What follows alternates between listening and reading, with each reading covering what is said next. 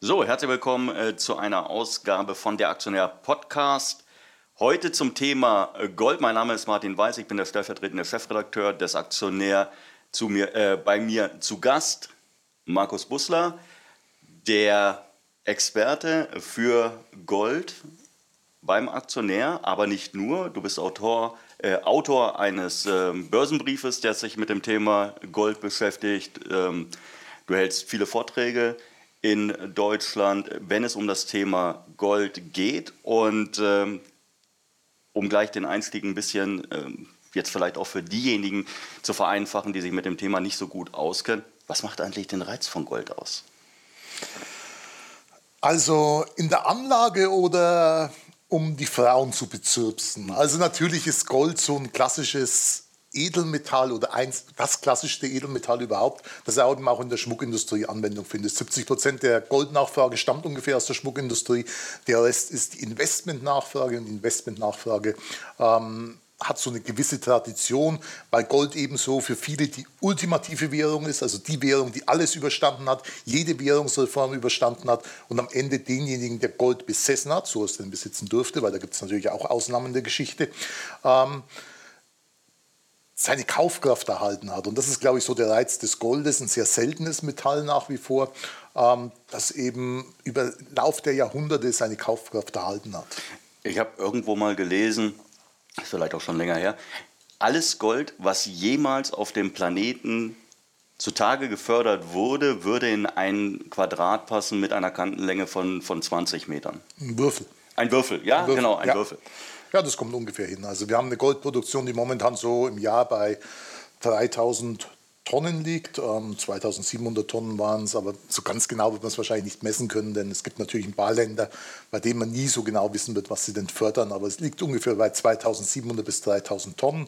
Und ähm, das größte Teil von diesem Gold ist ja tatsächlich noch vorhanden. Also Gold ist kein klassisches Industriemetall, das verbraucht wird, sondern Gold ist eben Anlagemetall, das irgendwo noch entweder verarbeitet zu Schmuck oder eben verarbeitet zu Münzen oder Barren in irgendwelchen Tresoren schlummert, außer Gold vielleicht, das von Südamerika mit Galeeren rüber geschafft werden soll nach Europa und da irgendwo auf dem Meeresgrund gelaufen ist. Aber gut, du sagst gerade, es ist kein Industriemetall, aber es wird ja Gold beispielsweise eingesetzt, um, um Kontakte zu veredeln, weil es besonders leitfähig ist. Ich weiß, ich habe es zwar nie besessen, aber ich äh, kenne Leute, die haben damals sehr viel Wert darauf gelegt, dass ihre äh, Lautsprecheranschlüsse beispielsweise vergoldet waren, damit die Übertragung des Tons möglichst äh, ähm, ja, zu 100 Prozent auch stattfindet. Also es gibt schon Anwendungen in der Industrie, aber sie sind eben nicht so hoch. Ja, wir haben ungefähr 10% Nachfrage aus der Industrie für den Goldbereich. Ähm, Luft- und Raumfahrttechnik fragt ein bisschen was nach. Dann richtig ist, dass wir in unseren Handys Gold haben. Ähm, ganz geringer Anteil natürlich, aber es lohnt sich durchaus bei einem gewissen ähm, Goldpreis dann auch solche Sachen wieder zu recyceln. Also es ist tatsächlich so, dass nicht wahnsinnig viel verloren geht im Laufe der Zeit. Aber du hast gerade gesagt, es ist ja ein sehr seltenes Metall. Es hat auch ähm, alle Zeiten, alle Wirren, Unbilden, Kriege überstanden. Ähm, aber man könnte jetzt sagen, was die Seltener, was das Vorkommen betrifft, ähm, Platin ist auch selten und, und Platin ist auch wertvoll. Aber wenn die Leute einen sicheren Hafen suchen, wir sind ja Investoren, wir sprechen auch viel über sichere Häfen, dann ähm, sagen sie selten, ich möchte Platin kaufen, ich möchte Platinbarren kaufen oder Platinmünzen. Dann heißt es immer ich, wieder, ich will Gold, Gold, Gold. Weshalb diese Fixierung auf Gold? Ja, Platin war nie Geld gewesen. Gold war Geld gewesen lange Zeit. Also die Goldmünzen in Rom waren immer Goldmünzen, waren nie Platin, nur ganz selten Platinmünzen gewesen. Es war Gold und natürlich ein bisschen für, das, für den kleinen Mann Silber gewesen. Es waren auch so die klassischen Tauschwährungen gewesen. Also es war immer Gold gewesen. Platin war übrigens lange Zeit wertvoller gewesen als Gold. Momentan hat sich das alles komplett gewandelt, dieses Bild. Ähm, Platin ist günstiger als Gold. Platin ist auch günstiger als Palladium. Palladium momentan ähm, von den vier gängigen Edelmetallen das teuerste. Wenn wir uns momentan die geopolitische Situation anschauen, denn Gold, das ist ja auch einer der Gründe, weshalb wir heute darüber sprechen, hat tatsächlich in den vergangenen Monaten äh, eine Renaissance, um es so auszudrücken, erlebt. Der Goldpreis ist stark gestiegen, es ist eines der besten Jahre seit, äh, also 2019 ist eines der besten Jahre seit langem für den Gold. Bis jetzt, es kommt ja noch bis, bis, bis jetzt, na klar. Aber ähm, findest du es sinnvoll, in Gold zu investieren, weil irgendwo jetzt ähm, Krisenherde aufflammen in am Planeten? Oder, oder sagst du, naja, das ist halt so eine, so eine typische, so eine traditionelle Verhaltensweise von den, äh, von den Anlegern, aber eigentlich so besonders sinnvoll ist das nicht? Also wenn ich nur in Gold investieren möchte, weil ähm, Trump ein Amtsenthebungsverfahren droht oder weil ein Handelskrieg da ist, dann glaube ich, ist es nicht sonderlich sinnvoll. Ich glaube, man muss ein bisschen das größere Bild sehen oder das, was auf uns zukommen könnte. Und das sind eher die Gefahren, die unser Finanzsystem heutzutage birgt. Wir haben ein riesengroßes Experiment, das die Notenbanken machen, mit dem, dass sie einfach Unmengen an Geld drücken und dadurch meinen, dass das komplette System retten zu können. Es könnte aber natürlich auch sein, dass man ganz einfach durch das, was man momentan macht, Gefahren in die Zukunft verlagert und die uns irgendwann einholen. Und ich glaube, in dem Fall ist es sehr, sehr sinnvoll, Gold zu haben. Und ich glaube insgesamt, äh, man sagt immer so ganz gerne, Gold ist eine Versicherung, hofft eigentlich, dass man es niemals braucht, aber natürlich spekuliert man auch mit dem Goldpreis. Ich glaube, dass das in einigen Jahren ähm, erst so der richtige Run auf Gold einsetzen wird, wenn man vielleicht erkennt, dass die Notenbanken mit dem, was sie machen, nicht unbedingt ein Allheilmittel gefunden haben jetzt. Ist das vielleicht auch einfach nur eine Reaktion darauf, dass die Anleger sagen, naja, der Spread zwischen Gold und dem Zinsniveau, ähm, der hat sich jetzt ähm, ganz einfach verringert. Die Notenbanken fluten die, die Märkte mit billigem Geld. Wir sind ähm, auf Rekordniveau, also ähm, was die Zinsen betrifft, wir sind da auf Rekordtief, zumindest in der, in der Eurozone. Ähm, man sagt ja immer, Gold zahlt keine Zinsen. Ist es vielleicht einfach nur die Reaktion, des, der, der Preisanstieg, dass dieser Spread bei den Zinsen zurückgeht? Jein. Also es wird immer wieder als, als Argument abgeführt. Aber wenn uns so ein bisschen die jüngere Vergangenheit anschauen, da war die letzte große Goldbewegung war 2016 gewesen. Also von Dezember 2015 bis im August 2016 ist Gold, glaube ich, von 1050 auf 1375 gelaufen. Also auch über 300 Dollar innerhalb von acht Monaten. Was ist passiert im Dezember 2015? Die FED hat zum ersten Mal nach neun Jahren die Zinsen angehoben. Also es ist ein bisschen paradox zu dem, was du gerade sagst, dass man nicht einfach nur sagt, billige Zinsen sind vorteilhaft für den Goldpreis. Ja, das Umfeld hält sich damit für den Goldpreis auf, aber es gibt genügend ähm, Beispiele in der Vergangenheit, dass Gold mit steigenden Zinsen ge äh, gut gelaufen ist. Zum Beispiel der letzte Zinserhöhungszyklus, also vor dieser Zeit war ja zwischen 2004 und 2006 gewesen. Damals hat die US-Notenbank innerhalb von zwei Jahren den Zins um 5, etwas mehr als 5 Prozent angehoben. Trotzdem, zwischen 2004 und 2006 ist Gold wahnsinnig gut gelaufen. Also es ist immer ein bisschen gefährlich, einfach nur mit den Notenbankzins zu argumentieren. Man kommt ein bisschen auf ein anderes Ergebnis, wenn man tatsächlich den Realzins nimmt, sprich den, den Marktzins abzüglich der Inflationsrate. Da kommt man ein bisschen auf ein anderes Ergebnis. Also ich glaube, dass Gold oder Gold ist inflationssensibler und ähm, nicht so sehr auf den Notenbankzins fixiert. Weil du gerade angesprochen hast, 2004 bis 2006, aber es war natürlich damals auch, 2003 hat der zweite Irakkrieg angefangen. Ja. Ähm, das war natürlich auch die Nachwehen, ähm, der Kampf gegen den Terror, insgesamt große Unsicherheit ähm, in der Bevölkerung. Wie wird es weitergehen? Haben wir mit weiteren Angriffen zu rechnen? wie wird sich die Außenpolitik der, der Amerikaner noch entwickeln? Und vor dem Hintergrund natürlich durchaus auch nachvollziehbar, wenn man jetzt Gold als sicheren Hafen bewerten möchte, dass der, dass der Goldpreis in dieser Zeit auch gestiegen ist auch wieder ein Jein von meiner Seite, auch wenn es wahrscheinlich langsam so ein bisschen nervt. Aber es ist tatsächlich so, wenn man sich das anschaut. Wir haben zum Beispiel, nehmen wir mal 9-11. Also 9-11 war ja ein Ereignis gewesen, das unsere Welt verändert hat. Also in diesem Moment, 9-11 hat den Terror zu uns vor die Haustür gebracht. Und eigentlich sollte man meinen, dass so ein Ereignis initial war für den Goldpreisanstieg. Tatsächlich ist an dem Tag der Goldpreis gestiegen, ist aber die nächsten Tage und Wochen erstmal wieder zurückgekommen und eine ganze Zeit lang seitwärts gelaufen, bevor der Anstieg begann. Ich glaube tatsächlich, dass ähm, viel mit diesem Preisanstieg, wenn man denn was Fundamentales sucht, damit zu tun hat, dass plötzlich ähm, Gold in China gekauft worden ist und da ein riesiger neuer Markt entstanden ist. Ähm, in China war der private Goldbesitz auch lange Zeit verboten gewesen. Man hat es erst gelockert über die Jahrtausendwende hinweg ungefähr. Und ich glaube, dass das kausal war dafür, dass der, der Goldpreis angestiegen ist. Okay, wenn wir jetzt über das reine Gold praktisch hinausgehen. Für Anleger ist ja auch immer interessant, Mensch, der Goldpreis bewegt sich. In der Regel, du hast ja, glaube ich, ähm, irgendwann Vergleiche angestellt, hast gesagt, okay, innerhalb eines gewissen Zeitraums nach einem Goldpreisanstieg steigt in der Regel auch Silber, wenn ich mich richtig erinnere. Ähm, und damit kommen natürlich dann diejenigen irgendwann in den Fokus, die das Ganze produzieren. Beim Goldpreis und den Goldminen wo liegt der Reiz? Wo liegt der Reiz darin, in eine Goldmine zu investieren, von der wir in der Regel nicht wissen, also wenn man die größeren jetzt mal ähm, ausnimmt, also wenn man die kleinen Unternehmen sich vor allen Dingen anschaut, man weiß nicht genau, wie hoch sind die Goldvorkommen, wie teuer wird das, das Ganze hier auch zu fördern. Ähm, wo liegt der Reiz dann? Also ab einem gewissen Stadium bei einem Goldunternehmen hat man schon eine genaue oder eine ziemlich genaue Vorstellung, wie viel Gold liegt da. Da gibt es Ressourcenschätzungen und was kostet es dann irgendwann dieses Projekt abzubauen, beziehungsweise was kostet das Projekt in Produktion zu bringen wie lange sind meine Rückzahlkosten für diese Summe? All das sind ja in solchen sogenannten Feasibility Studies, also in solchen Studien, die ich anstelle, bevor ich ein Projekt in Produktion bringe, schon drin. Also man hat dann schon eine sehr genaue Vorstellung. Was natürlich was du mit Sicherheit meinst, sind diese Explorationsunternehmen, von denen ich tatsächlich noch nichts habe, was so ein bisschen ist, wie ähm, Forrest Gump vielleicht mal gesagt hat, ähm, das Leben ist wie eine Schachtel Berlin, du weißt nie genau, was du bekommst. Exploration ist im Prinzip wie eine Schachtel Berlin, du weißt nie genau, was du bekommst. Man muss eben erst in den Boden reinbohren, da muss man treffen und dann kann man erst sehen, oh, ist da wirklich ein Goldvorkommen oder ist es vielleicht einfach zu wenig Gold, ähm, zu niedriggradig, dass ich es gewinnbringend abbauen kann.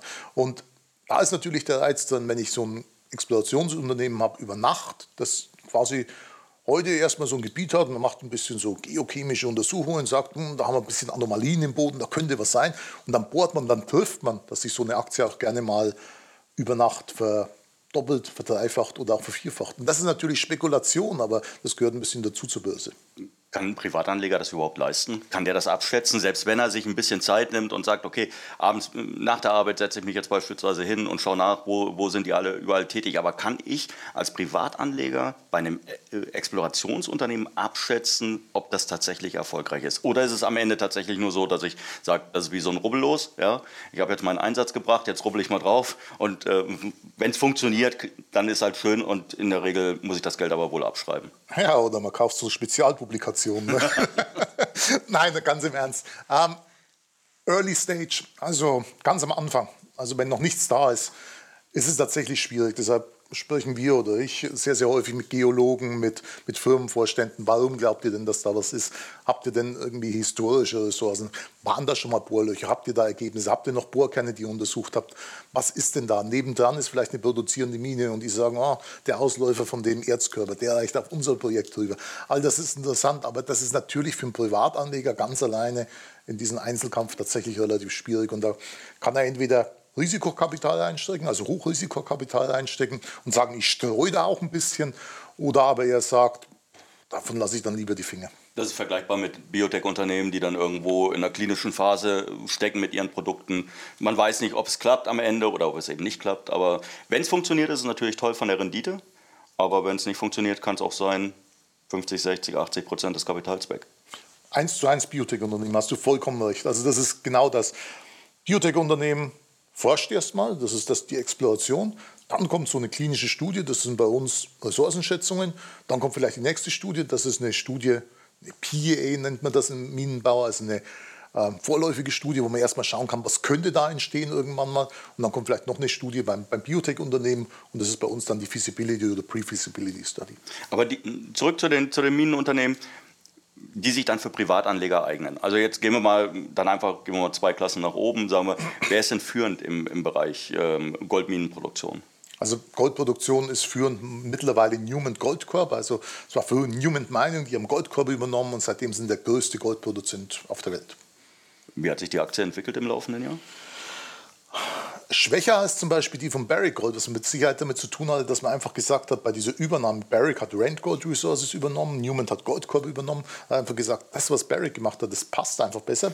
Rand Gold war ein besser gemanagtes Unternehmen, hat ja auch den CEO von Rand Gold dann zum Barrick zum neuen Gesamtkonzern-CEO gemacht. Und die Assets, also die Minen, die ähm, Rand Gold hatte, die waren einfach oder sind einfach hochwertiger als die Minen, die vielleicht Goldcorp hatte. Und man sieht jetzt auch mittlerweile, Newman versucht, ähm, Assets im Wert von 1,5 Milliarden zu verkaufen. Und da tut sich relativ wenig, weil einfach das Kaufinteresse an einigen Minen relativ gering ist, weil viele wissen, oh, da kaufen uns einige Probleme ein, wenn wir die kaufen. Privatanleger schauen ja auch immer darauf, wenn sie natürlich sich eine Aktie kaufen, sie möchten gerne Rendite erzielen, aber die Rendite hängt ja gerade bei den Minenaktien auch davon ab, also bei den Produzenten davon ab, wie entwickelt sich der Goldpreis. Also wird immer unterstellt, der Goldpreis steigt, die Minen steigen.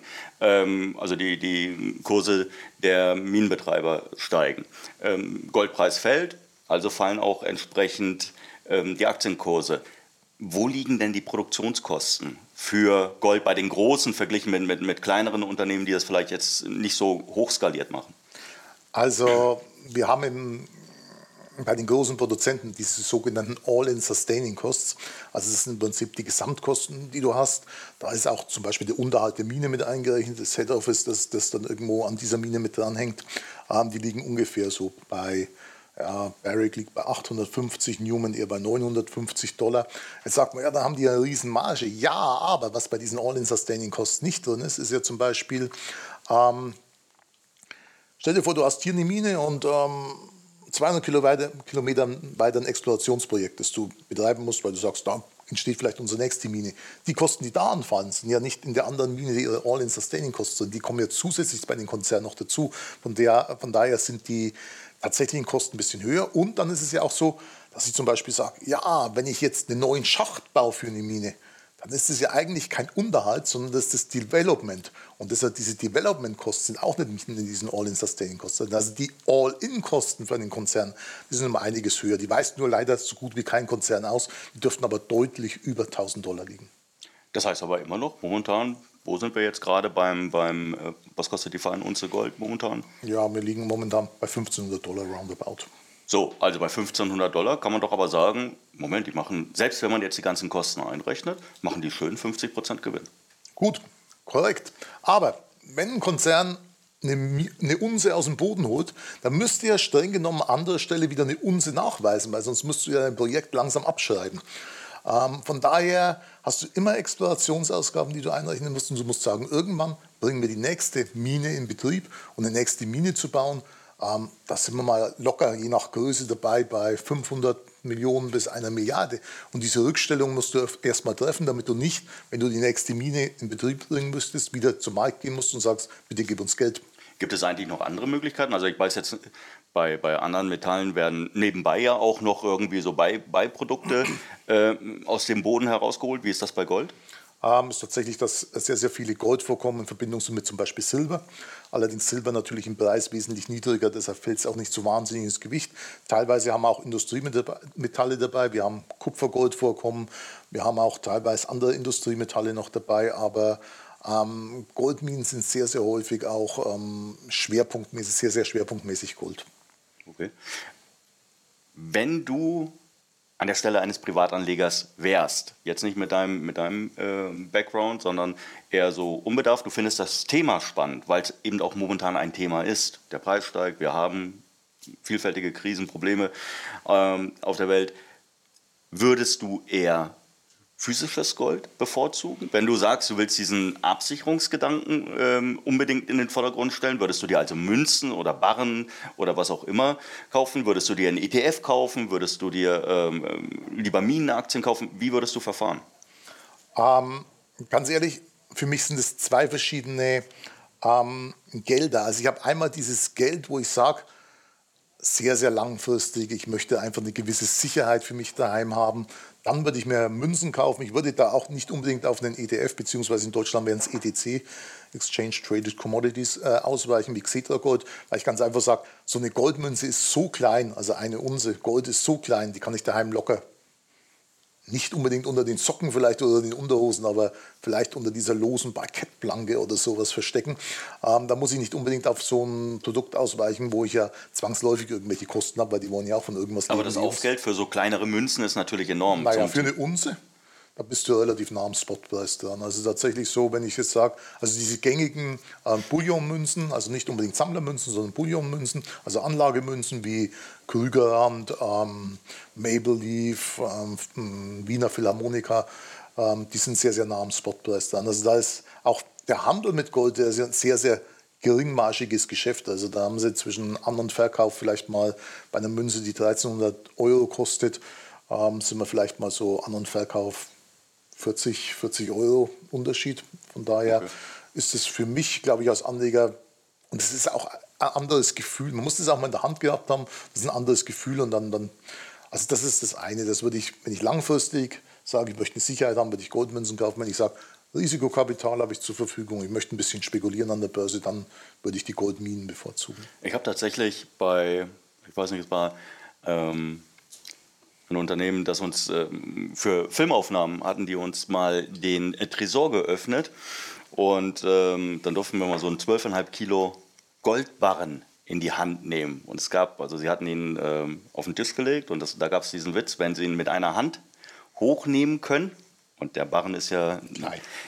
ja. Und vor allen Dingen, er ist rutschig an den Seiten. Und dann hatten sie gesagt, können Sie ihn mitnehmen. Also man legt dann tatsächlich die Hand drüber und versucht so fest anzupressen, wie es geht. Ähm, aber es funktioniert nicht. Einfach wegen dieser, wegen dieser Trapezform, die er hat, ähm, funktioniert das nicht so gut. Es ist überraschend klein, überraschend schwer. Also ich kann mir, kann mir natürlich schon vorstellen, dass es eine gewisse Sicherheit vermittelt. Ich würde mir allerdings Sorgen machen, dass wenn es zu einem Ereignis kommt, ja, beispielsweise das äh, Währungssystem ähm, wird gestört, kollabiert, es kommt zu einer Währungsreform, ähm, dann könnte es natürlich auch relativ schnell dazu kommen, dass der Goldhandel, also dass der private Goldhandel verboten wird. Das heißt, ich sitze dann zwar auf Beständen, die vielleicht einen Wert darstellen, aber umsetzen lässt sich das dann für mich nicht mehr. Ich habe eine Frage an dich. Ja. Hat es in der Prohibition keine betrunkenen Menschen gegeben? Doch, natürlich schon, aber die haben sich ja auf die, auf die eine oder andere Weise ähm, strafbar gemacht. Also es wäre ja tatsächlich die Frage für diejenigen, die das sagen, hey, ich brauche unbedingt ähm, eine Sicherheit. Gut, die werden vielleicht dann auch dann in Kauf nehmen, dass sie da gegen das Gesetz verstoßen. Aber Glaube ich auch. Also es würde sich auf jeden Fall ein Sekundärmarkt eröffnen. Da bin ich fest davon überzeugt, weil ähm, das immer passiert in der Geschichte. Also ähm, zum anderen glaube ich, dass sowas auch global gesehen werden müsste. Also es hilft dir nichts. Stell dir vor, die machen in Deutschland ein Goldverbot. Ja, dann handle ich mein, mein Gold im Ausland. Und stell mal vor, wir machen in der Eurozone ein Goldverbot, dann kann ich es immer noch, noch handeln. Und ähm, der Kauf war lange Zeit anonym gewesen von Gold, also der Staat weiß ja nicht, ähm, man will es jetzt ein bisschen beschränkt. Man will ja, ähm, dass man Termingeschäfte mit Gold nur noch auf 2000 ähm, Euro Basis machen kann. Alles, was darüber ist, muss der Händler aller Voraussicht nach, ich glaube, das Gesetz ist noch nicht durch, ähm, zukünftig Name, Adresse aufnehmen und schauen, ähm, ähm, wer das macht. Du musst das melden. Die Frage ist, kann ich nicht einfach fünfmal zum Händler gehen und eine Unse kaufen, muss ich jetzt fünf Unsen auf einmal kaufen? Das ist ja alles so Überlegungen, die man machen muss. Also der, der Staat weiß ja aktuell nicht, wie viel Gold ich habe, genauso wenig wie wir vielleicht wissen, wie viel Gold tatsächlich der Staat hat. Das prüft ja auch keiner so wirklich nach. Ähm, von daher glaube ich, dass sich da immer irgendwo ein Markt ergeben wird. Und ich glaube, mit einer nationalen Lösung in Sachen Goldverbot ist heutzutage bei geöffneten Grenzen kaum noch irgendwas machbar. Das heißt, du machst ja auch keine großen Sorgen wegen dem Bitcoin? Er wird ja ganz gerne mal als ja, sicherer Hafen verkauft, auch vielleicht als äh, Alternative, dass man etwas hat, was die Zeit überdauert, was sich auch vielleicht dem, dem äh, staatlichen Zugriff entzieht. Das ist, darum geht es ja auch. Das ist bei Gold ja ebenfalls vielleicht so ein Grundgedanke, dass man sowas anonym daheim hat, ähm, nicht nachverfolgen kann. Gibt es bei dir Überlegungen? Was, du schaust dir den Bitcoin an und, und denkst manchmal, naja, könnte was werden? Ich glaube schon, dass der Bitcoin was werden kann. Also ich bin gar nicht, ich glaube, viele Goldanleger sind per se gegen Bitcoin eingestellt, weil sie sagen, ah, das ist was, Gold habe ich in der Hand, da habe ich was, Bitcoin ist sowas Virtuelles, hat das auch mit dem Alter des Besitzers zu tun? Sind, sind für mich ist ein Goldbesitzer immer, sagen wir zumindest miliert, so wie ich selber, ja, ein bisschen älter, ein bisschen konservativer, äh, oh, konservativ da ganz ich, bestimmt. Das ist interessant zum Beispiel, weil ich war tatsächlich am Wochenende auf einem Vortrag gewesen bei einer Scheideanstalt und habe mich gewundert, das ist ein wahnsinnig junges Publikum. Das ist tatsächlich wieder junge Menschen, auch, übrigens auch beim Goldhändler vor kurzem mal gesehen, wahnsinnig viele junge Menschen, die wieder tatsächlich Gold kaufen. Also das ist Nicht als Schmuck, sondern als Anlage. Ja, als Anlage. Es kann natürlich auch sein, die waren dort, um das Ererbte zu verhökern. Das kann natürlich auch sein. Aber es ist tatsächlich so, dass das schon wieder so ein bisschen jüngere Menschen tatsächlich wieder so ein bisschen zu Gold äh, greifen, weil sie eben auch die Gefahren sehen, die in unserem Finanzsystem ähm, lauern. Ohne dass ich jetzt hier ein Untergangsprophet werden will, um Gottes Willen, da bin ich weit davon entfernt. Ich sage auch nicht, dass diese Gefahren sich irgendwann manifestieren. Aber ich glaube, jeder, der sich ein bisschen damit beschäftigt, was auf der Welt passiert, der sieht die Gefahren und der sieht, dass das, was wir gemacht haben, ein einmaliges Experiment in unserem Finanzsystem ist. Und ob das gut ausgeht, naja, so ganz ohne Versicherung möchte ich da nicht leben. Aber ich glaube, ich bin von der Frage abgewichen. ja, so ein bisschen. Ich wollte jetzt gerade wieder zurückschwenken und dann äh, nochmal wegen dem Bitcoin nachfragen. Also, so, Bitcoin, ja. Glaubst du, es ist eine Konkurrenz? Glaube ich nicht. Es ist eine Koexistenz. Also ich glaube tatsächlich, dass der Bitcoin seine Daseinsberechtigung finden wird.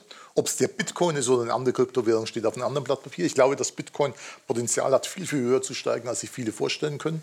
Aber ich glaube nicht, dass Bitcoin in irgendeiner Art und Weise dem Goldpreis den Rang abläuft. Ähm, schaut diese Woche, der Bitcoin ist um 15 Prozent eingebrochen, dann hätte ja eine Flucht in Gold äh, quasi stattfinden müssen, weil die Leute sagen, oh Gott, das, Bitcoin ist nichts.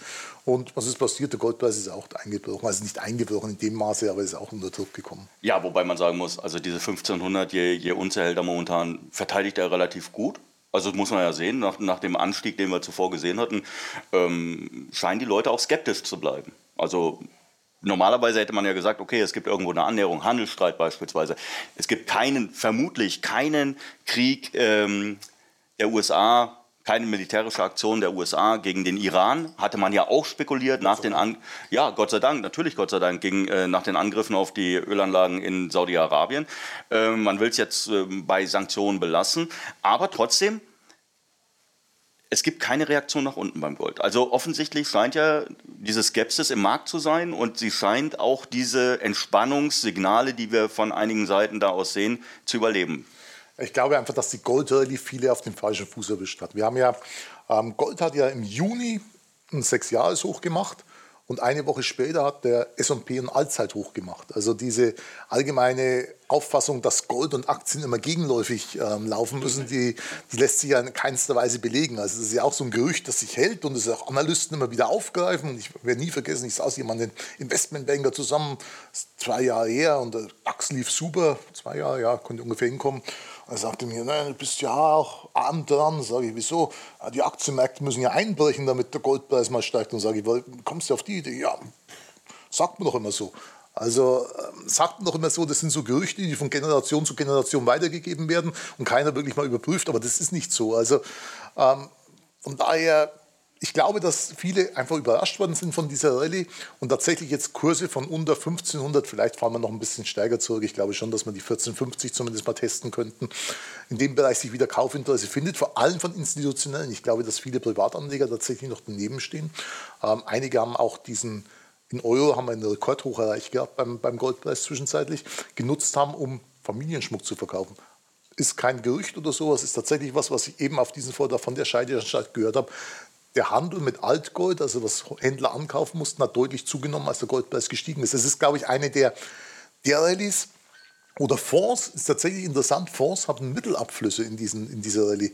Das heißt, wir haben eine Rallye, also eine Aufwärtsbewegung beim Goldpreis, die mit wahnsinnig viel Skepsis begleitet wird. Und solche Aufwärtsbewegungen muss sind natürlich schon. Muss ich mir dann eigentlich erst dann Gedanken machen, wenn wieder überall in unserem Ort ja so Schilder hängen, wir kaufen ihr altes Zahngold an. Weil ich kann mich daran erinnern, es gab mal eine Zeit, ähm, da hat man wirklich dann ähm, auf den Dörfern, gerade natürlich bei uns äh, auf den Dörfern, an der Scheune großes Schild, wir kaufen Gold äh, günstig für sie an, äh, Zahngold, das rumliegt, äh, alte Münzen, alter Schmuck etc.